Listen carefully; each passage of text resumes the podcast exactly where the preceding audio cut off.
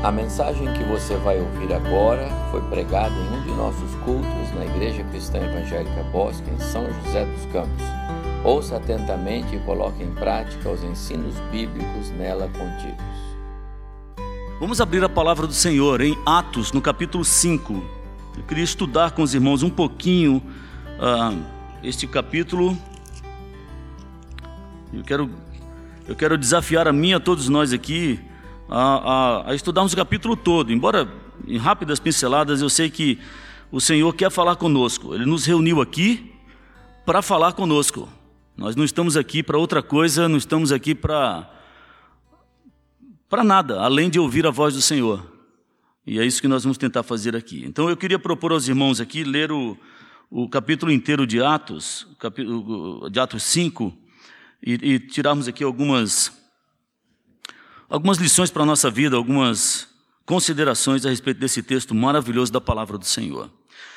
Ah, eu vou propor então a leitura em etapas, tá bem? Nós vamos ler do 1 ao 11 e depois nós vamos ler as outras porções deste capítulo. Atos dos Apóstolos, capítulo 5. Estão todos comigo? Amém? Está todo mundo aqui ou não? Quem não veio, levanta a mão os, os, adolescentes, a minha filha fica doida com isso. Eu falei, pai, que piada sem graça é essa, pai? Adolescente fica assim, ah, ele tá, tá velho, ó. Tá, quando fica velho. Duas marcas de quem fica velho. Primeiro é pôr o óculos na ponta do nariz. Pastor Evaldo, tem jeito, pastor. É uma benção, né? e a outra é contar piada sem graça. Essa é uma delas. Bom, vamos lá. Atos 5, diz assim o texto do 1 ao 11. Entretanto, e aí já começa, né? Só nesse entretanto dá uma, dá uma pregação inteira. Certo homem chamado Ananias, com sua mulher Safira, vendeu uma propriedade, mas, em acordo com sua mulher, ele reteve parte do preço e, levando o restante, depositou aos pés dos apóstolos. Então disse Pedro: Ananias, por que encheu Satanás o teu coração para que mentisses ao Espírito Santo, reservando parte do valor do campo? Conservando-o, porventura, não seria teu? E se vendido, ele não estaria em teu poder? Como, pois, assentaste no teu coração, ou permitiste no teu coração esse desígnio, esse desejo? Não mentistes aos homens, mas mentistes a Deus. Ouvindo essas palavras, Ananias caiu e morreu, expirou, sobrevindo grande temor a todos os ouvintes. Levantando-se os moços, cobriram-lhe o corpo e, levando-o, o sepultaram. Quase três horas depois, entrou a mulher de Ananias, não sabendo o que ocorrera. Então Pedro, dirigindo-se a ela, perguntou-lhe: Dize-me, vendestes, portanto, por tal valor, aquela terra? E ela respondeu: Sim, por esse valor nós vendemos, portanto. Tornou-lhe Pedro: Por que entrastes em acordo para tentar o Espírito do Senhor? Eis aí a porta os pés dos que sepultaram o teu marido, e eles também te levarão. No mesmo instante, ela caiu aos pés de Pedro e expirou também. Entrando os moços, acharam-na morta e, levando-a, sepultaram-na junto do marido. E sobreveio grande temor a toda a igreja e a todos quantos ouviram a notícia desses acontecimentos. Vamos orar, irmãos. Senhor nosso Deus, eu peço ao Senhor que o Senhor tenha misericórdia de nós nessa manhã e fale, Senhor, ao nosso coração. Senhor, nós viemos aqui para isso mesmo. Portanto, não permita que os teus filhos saiam daqui, nós, todos nós aqui, eu, sem ouvir a tua voz. Nós precisamos do Senhor. Sem o Senhor, nós não somos nada nesse mundo, nós não sabemos como caminhar aqui. Portanto, Senhor, socorre-nos nessa manhã e fala ao nosso coração. É o que eu te peço em nome de Jesus. Amém. Meus irmãos, a igreja sempre teve a visão de alcançar o perdido. Esse é um dos elementos que movem uma igreja. Uma igreja que não tem essa visão, ela está morta. Ah, eu tenho preocupação, às vezes, com alguns arraiais que não fazem evangelismo, não fazem missões, gente que não entendeu a missão. Eu já preguei aqui, ano passado, sobre Mateus 28. Aquele texto da grande comissão, nós fizemos um paralelo com Mateus 9, não sei se os irmãos lembram, é, que é aquilo, aquilo que eu chamo de a base da grande comissão. Jesus deu exemplo, ele ia de aldeia em aldeia e percorreu. O texto dizia, diz que ele percorria todas as aldeias anunciando o evangelho do reino. Então, uma das missões da igreja é alcançar o perdido, sem o qual a igreja morre. E tem muita igreja morrendo por causa disso. Tem igreja que está inchando, porque ainda não entendeu essa visão. Agora, tão importante quanto alcançar os perdidos é trabalhar para a edificação daqueles que são salvos pelo Senhor. Meus irmãos, essa é outra das tarefas mais nobres da igreja. E aí tem a gente, e aí nós falhamos muito nisso também. Para muitos de nós, quando a pessoa entra por aquela porta, ela já está prontinha. E não é assim. Olhe para trás na sua vida. Se você tem, pá, cinco anos, pouco, cinco anos de vida cristã, vida com o Senhor, dá uma olhadinha para trás e veja o quanto o Senhor lhe abençoou e quanto você cresceu nesse período, nesse curto período de tempo. Que dirá com 10, 15, 20 anos? Bom, dura se você olhar para trás e não ver crescimento nenhum, né? Aí, aí você tem que pedir por misericórdia, né? porque tem isso também, né? Tem gente que tem gente que dá aquela estacionada na vida cristã. E aí deixa eu lhe dizer uma coisa: nunca se estaciona na vida cristã, nunca. Nunca. Sabe por quê? Porque nós somos pecadores. E o pecador é assim: se ele deixar em ponto morto, ele cai. Nós somos assim, meus irmãos. Nós temos uma carne que milita contra o Espírito do Senhor e os dois estão em guerra aqui dentro. E eu vou dizer uma coisa para você: se não é o estímulo santo da igreja, nós caímos. Então, a luta é, é puxar para cima. Se você não fizer isso, meus queridos, se você não buscar crescer no conhecimento do Senhor, deixa eu dar uma notícia para você: estacionado você não fica, porque a ladeira é para baixo. E a nossa tendência é para o mal. Então a igreja deve pensar não só em ganhar o perdido, mas trabalhar para a edificação dele, para que ele possa, para que este possa fazer novos discípulos. Então a igreja deve pensar não só no seu crescimento, mas também na maturidade dos seus cristãos, dos seus crentes. Meus irmãos, crente que não cresce vira crente imaturo. E ao invés da gente dar alimento sólido, a gente tem que dar leite. E eu quero ver um adulto se sustentar com leite.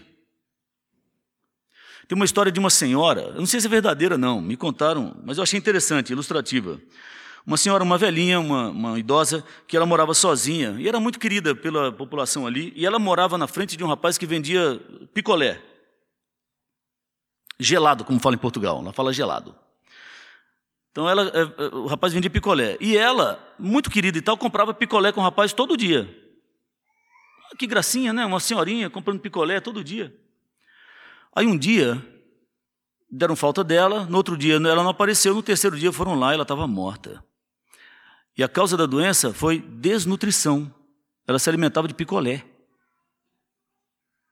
É gostoso, né? Picolézinho e tal. Só que não.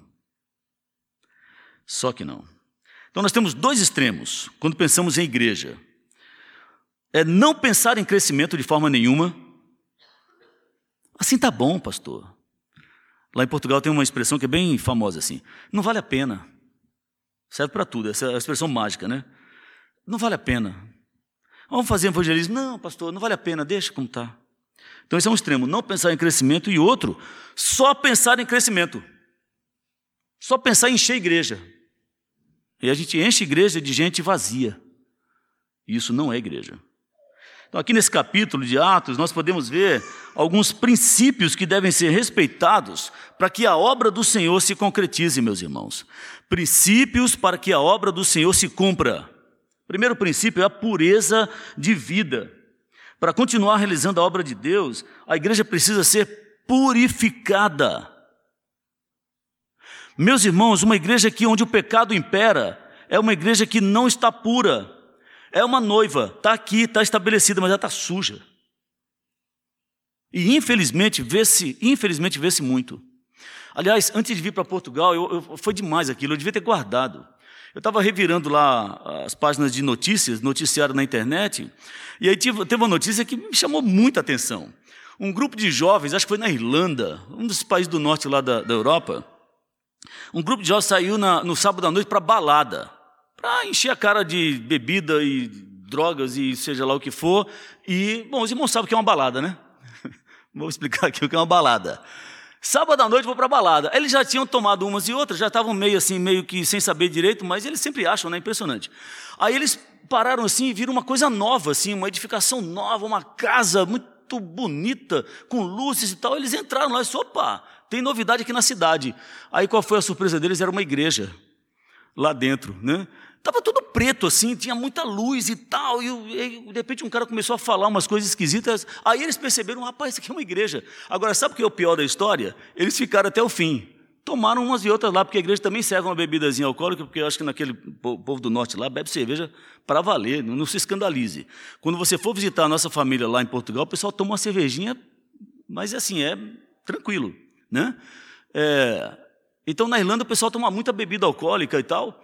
E o, a, a Débora e o Eduardo não bebem, não, viu? Só fica quietinho, fica tranquilo que. Não nós, é nós não, pelo amor de Deus, nós não. Né? Tem gente que fala, opa, aqui é bom, para cultura, né? Não, não é cultura, não, é ser vergonhice mesmo. O, então, olha, olha que loucura. Uma igreja, dessas igrejas modernas. Agora, o detalhe: o evangelho não foi pregado ali. E eles até gostaram. Oh, o pessoal está dizendo que, é, que nós somos gente boa. Vamos ficar aqui. Desce mais uma. E é assim que estão as igrejas, meus irmãos. É assim que estão as igrejas. Pureza de vida. Sem pureza de vida, se nós formos tolerantes ao pecado, meu irmão, a igreja não vai para lugar nenhum. Ela pode até encher, mas isso não é crescimento, isso é inchaço. E você não quer ficar inchado. Não tem ninguém aqui que quer viver inchado, quer? O pecado é um peso. Nós lemos em Hebreus 2:11, 12:1, aliás, aquele texto maravilhoso que diz assim: olha, para a gente correr a nossa carreira cristã. E aí no texto diz assim: a gente tem que se livrar do pecado, né? Também nós, visto que temos a rodear-nos tão grande nuvem de testemunha, desembaraçando-nos de todo o peso e do pecado que nos assedia, corramos com perseverança a corrida que nos está proposta, a carreira que nos está proposta. Então, o pecado é um peso, meus irmãos, e ele não deixa a igreja caminhar. Não deixa. Esse acontecimento aqui com Ananias e Safira está ligado ao que diz o versículo 12, que nós vamos ler ainda. Mas o versículo 12 diz: Muitos sinais e prodígios eram feitos entre o povo pela mão dos apóstolos. Sinais e prodígios. Meus irmãos, tirar a vida de uma pessoa sem uma arma na mão, só com a palavra, isso é poder. Eu posso fazer à vontade aqui, Fulano, vem aqui. Morre agora. Ridículo. Alguém já tentou isso? Tem muita igreja aí que diz: aqui, aqui tem poder. E eu gosto de brincar comigo mesmo, né? Perguntando: você quer poder? Então fala para uma pessoa para ela morrer agora, vê se ela morre. Não morre, meu irmão. Só se Deus quiser. Mas isso é impressionante. Isso é uma demonstração de poder impressionante tirar a vida de um ser humano com a palavra. Você mentiu para o Espírito Santo, não foi para mim. E você vai morrer agora. E a pessoa expirar? Por favor. Por isso que o texto vai se referir duas vezes. No versículo 11 é a segunda. E sobreveio grande temor. Quem é que quer entrar numa igreja dessa? Já pensou isso hoje? As más línguas vão dizer que se isso acontecesse hoje, a igreja está vazia. Né? O pastor ia ser o primeiro a cair. Meus irmãos, nós como cristãos, nós devemos ser contra toda e qualquer lei que venha por fim à vida, porque nós entendemos que isso só Deus pode fazer. Mas nesse caso aqui, o Senhor mandou falar e a vida foi embora. Duas vezes. Isso é impressionante. Isso é poder de Deus sinais e prodígios. O John MacArthur ele vai escrever sobre prodígios e sinais. Ele vai dizer assim: essas obras foram usadas para autenticar os apóstolos como mensageiros da verdade de Deus. Isso é o início da igreja. A igreja ela nasceu com base na verdade. E Ananias e Safira cometeram um pecado. Mentiram contra o Espírito Santo. Meus irmãos, eu leio esse texto e eu tremo. Eu tremo. Porque estar diante da noiva do Senhor e proferir mentiras é grave, é sério. Eu tenho medo. Eu tenho muito medo.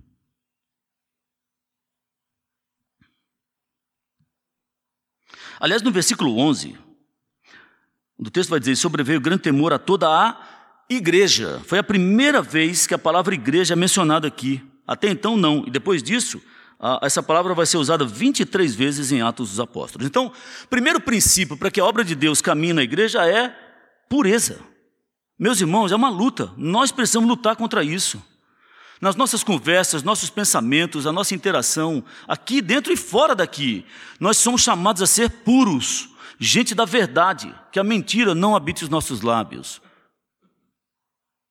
Segundo princípio para que a obra do Senhor seja realizada na igreja é a dependência do poder de Deus. Veja essa segunda sessão aí dos versículos 12 a 16. Acompanhe a leitura.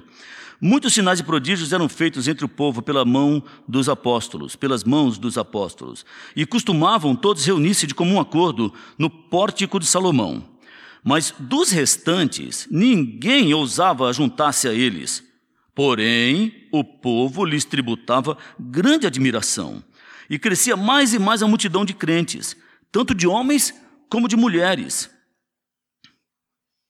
ah, como de mulheres agregadas ao Senhor, a ponto de levarem os enfermos até pelas ruas e os colocarem sobre leitos e macas, para que ao passar Pedro, ao menos a sua sombra se projetasse em algum deles.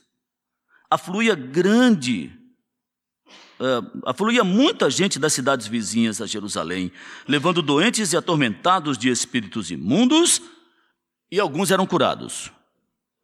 Aqueles que tinham fé eram curados. Aqueles que davam o dízimo mais alto eram curados. Meus irmãos, todos eram curados. Sabe o que isso aqui? Pelo menos naqueles dias, o Senhor baniu a doença na Palestina. Isso é uma coisa impressionante, meus irmãos. Sabe quantos postos de saúde tinham lá em Jerusalém? Você imagina que na igreja acontece uma coisa dessa. Você vai passando pela igreja ali, tem um monte de gente deitada na calçada, virando a volta na rua ali, vai, porque imagina a situação da época, quanta gente doente. Hoje nós temos recursos, naquela época não. Uma gripe podia matar uma pessoa. E a sombra de Pedro curava uma, uma pessoa de uma lepra, de uma doença incurável que ia levá-lo à morte. Meus queridos, isso é poder de Deus. Isso é poder de Deus. Os, os, apóstolos operavam sinais e prodígios porque dependiam do poder de Deus. Nós precisamos depender do poder de Deus, irmãos. Não que não que queiramos que essas coisas se repitam. Aliás, esse é o erro de algumas igrejas. Tem gente que fala assim: nós somos a igreja baseada em Atos dos Apóstolos. É mesmo?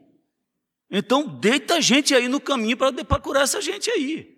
Irmãos, Deus usou de forma incrível e única para marcar o início da igreja. Mas o princípio permanece, nós precisamos depender do poder de Deus. Sem poder, meus queridos, a igreja não caminha. Nós temos a tendência de olhar para o poder de Deus como, ah, isso é coisa de pentecostal. Eles é que falam muito desse negócio de poder, né? Meus irmãos, nós precisamos do poder de Deus, nós dependemos dele. A gente tem que ter cuidado, senão a gente vira incrédulo dentro da igreja.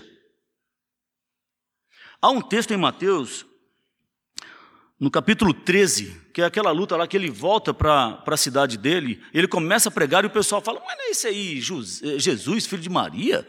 Não são os irmãos dele, fulano de e as irmãs dele não estão aqui? Que estranho, não, não pode ser.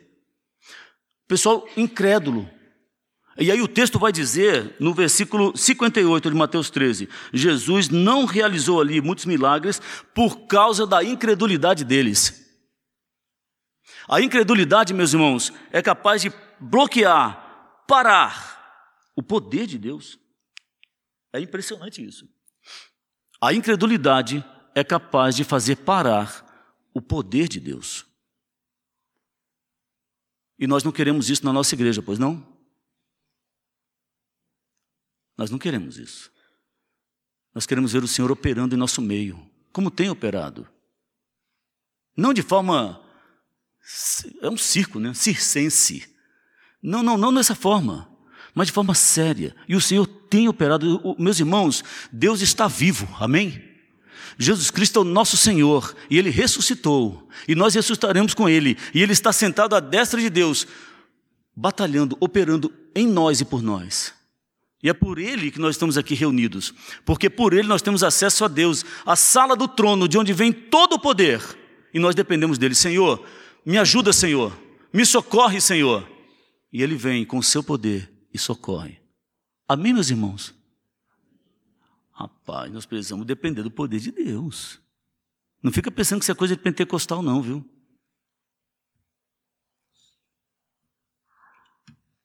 E nós já temos o poder. O Senhor prometeu isso, né? Mas recebereis poder ao descer sobre vós o Espírito Santo. E nós temos o Espírito Santo. Ele está atuando em nós. É Ele que é o nosso consolador. É Ele que nos faz entender essas coisas. É Ele que nos relembra das promessas do Pai, que serão cumpridas todas. Então nós temos o poder, nós temos o Espírito Santo conosco. A questão é como nós usamos isso. E se usamos. Por quê? Porque nós aprendemos, meus irmãos, com a palavra de Deus, que o verdadeiro poder está na obediência. Quem não obedece não tem parte com o filho, e aí não conhece. Aliás, o Senhor falou para os saduceus isto, né? Raiz por não conhecer nem as Escrituras e nem o poder de Deus. Então o Senhor tem nos dado. A questão é só como nós devemos usá-lo. Então, dois princípios para que a igreja caminhe: pureza de vida e dependência do poder de Deus. Terceiro princípio: oposição ao mundo. Veja aí nessa outra seção dos versículos 17 até o 24, uh, não, até o 40. Uau. 17 a 40, acompanha a leitura um pouco longa, mas o texto é uma benção. Diz assim: Levantando-se, porém, o sumo sacerdote e todos que estavam com ele, isto é, a seita dos saduceus, tomaram-se de inveja, prenderam os apóstolos e os recolheram à prisão pública. Mas de noite um anjo do Senhor abriu as portas do cárcere, conduzindo-os para fora, e lhes disse: Ide e apresentando-vos no templo, dizei ao povo todas as palavras desta vida. E está com letra maiúscula aí na sua Bíblia, espero que esteja. Tendo ouvido isto, logo ao romper do dia, entraram no templo e ensinavam. Chegando, porém, o sumo sacerdote e os que com ele estavam, convocaram o sinédrio e todo o senado dos filhos de Israel e mandaram buscá-los no cárcere, na cadeia. Mas os guardas, indo, não os acharam no cárcere. E tendo voltado, relataram, dizendo: Achamos o cárcere fechado, com toda a segurança, sentinelas nos seus postos, junto às portas. Mas abrindo-as, ninguém encontramos lá dentro. Quando o capitão do templo e os principais sacerdotes ouviram essas informações, ficaram perplexos a respeito deles e do que viria a ser isso. Nesse ínterim, alguém chegou e lhes comunicou: Olha, os homens que vocês recolheram no cárcere estão no templo ensinando o povo. Nisso, indo o capitão e os guardas os trouxeram sem violência, porque temiam ser apedrejados pelo povo. Trouxeram-nos, apresentando-nos ao sinédrio, e o sumo sacerdote interrogou-os, dizendo: Expressamente vos ordenamos que não ensinasseis nesse nome. Contudo, encheste Jerusalém dessa vossa doutrina e quereis lançar sobre nós o sangue desse homem. Então Pedro e os demais apóstolos, o homem nesse caso aqui é Jesus Cristo, tá, gente? Então Pedro e os demais apóstolos afirmaram: Antes importa obedecer a Deus do que aos homens. Vós, o Deus de nossos pais, versículo 30, o Deus de nossos pais ressuscitou a Jesus a quem vós matastes, pendurando-o no madeiro. Deus, porém, com a sua destra, ou seja, o seu poder, o exaltou a príncipe e salvador, a fim de conceder a Israel o arrependimento e a remissão dos pecados. Ora, nós somos testemunhas desses fatos, e bem assim o Espírito Santo que Deus outorgou aos que lhe obedecem. Eles, porém, ouvindo, se enfureceram e queriam matá-los. Mas, levantando-se no sinédrio um fariseu chamado Gamaliel, mestre da lei, Vamos lá, meus irmãos. Desculpe aqui a interrupção, é que está na hora de parar. Levantando-se Gamaliel, um fariseu chamado Uh, Levantando-se do sinédrio um fariseu chamado Gamaliel, mestre da lei, versículo 34, acatado por todo o povo, mandou retirar os homens por um pouco e disse ao sinédrio, lhes disse, Israelitas, atentai bem no que ides fazer a estes homens, porque antes desses dias se levantou Teudas, insinuando ser ele alguma coisa, ao qual se agregaram cerca de 400 homens, mas ele foi morto e todos quantos lhe prestavam obediência se dispersaram e não deram nada. Depois desse, se levantou Judas, o Galileu, nos dias do recenseamento, e levou também muitos consigo, e este também morreu, e todos os quantos, todos quantos lhe obedeceram foram dispersos. Agora vós digo: dai de mão a estes homens, deixai-vos. Porque se esse conselho ou essa obra vem de homens, vai perecer.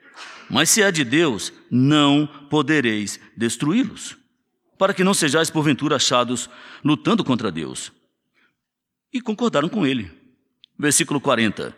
Chamando os apóstolos, açoitaram-nos e, ordenando-lhes que não lhe falassem em o nome de Jesus, os soltaram. Meus irmãos, se a gente quer fazer a vontade de Deus, prepare-se. Vai ter sofrimento. Vai ter oposição. Eu fico impressionado com algumas igrejas que, que se dão bem com Todos assim, né? Ai, tudo lindo, maravilhoso, é tão bom. Mas nós somos chamados a não nos conformarmos com este mundo. Lembra do texto? E não vos conformeis com este século. Romanos.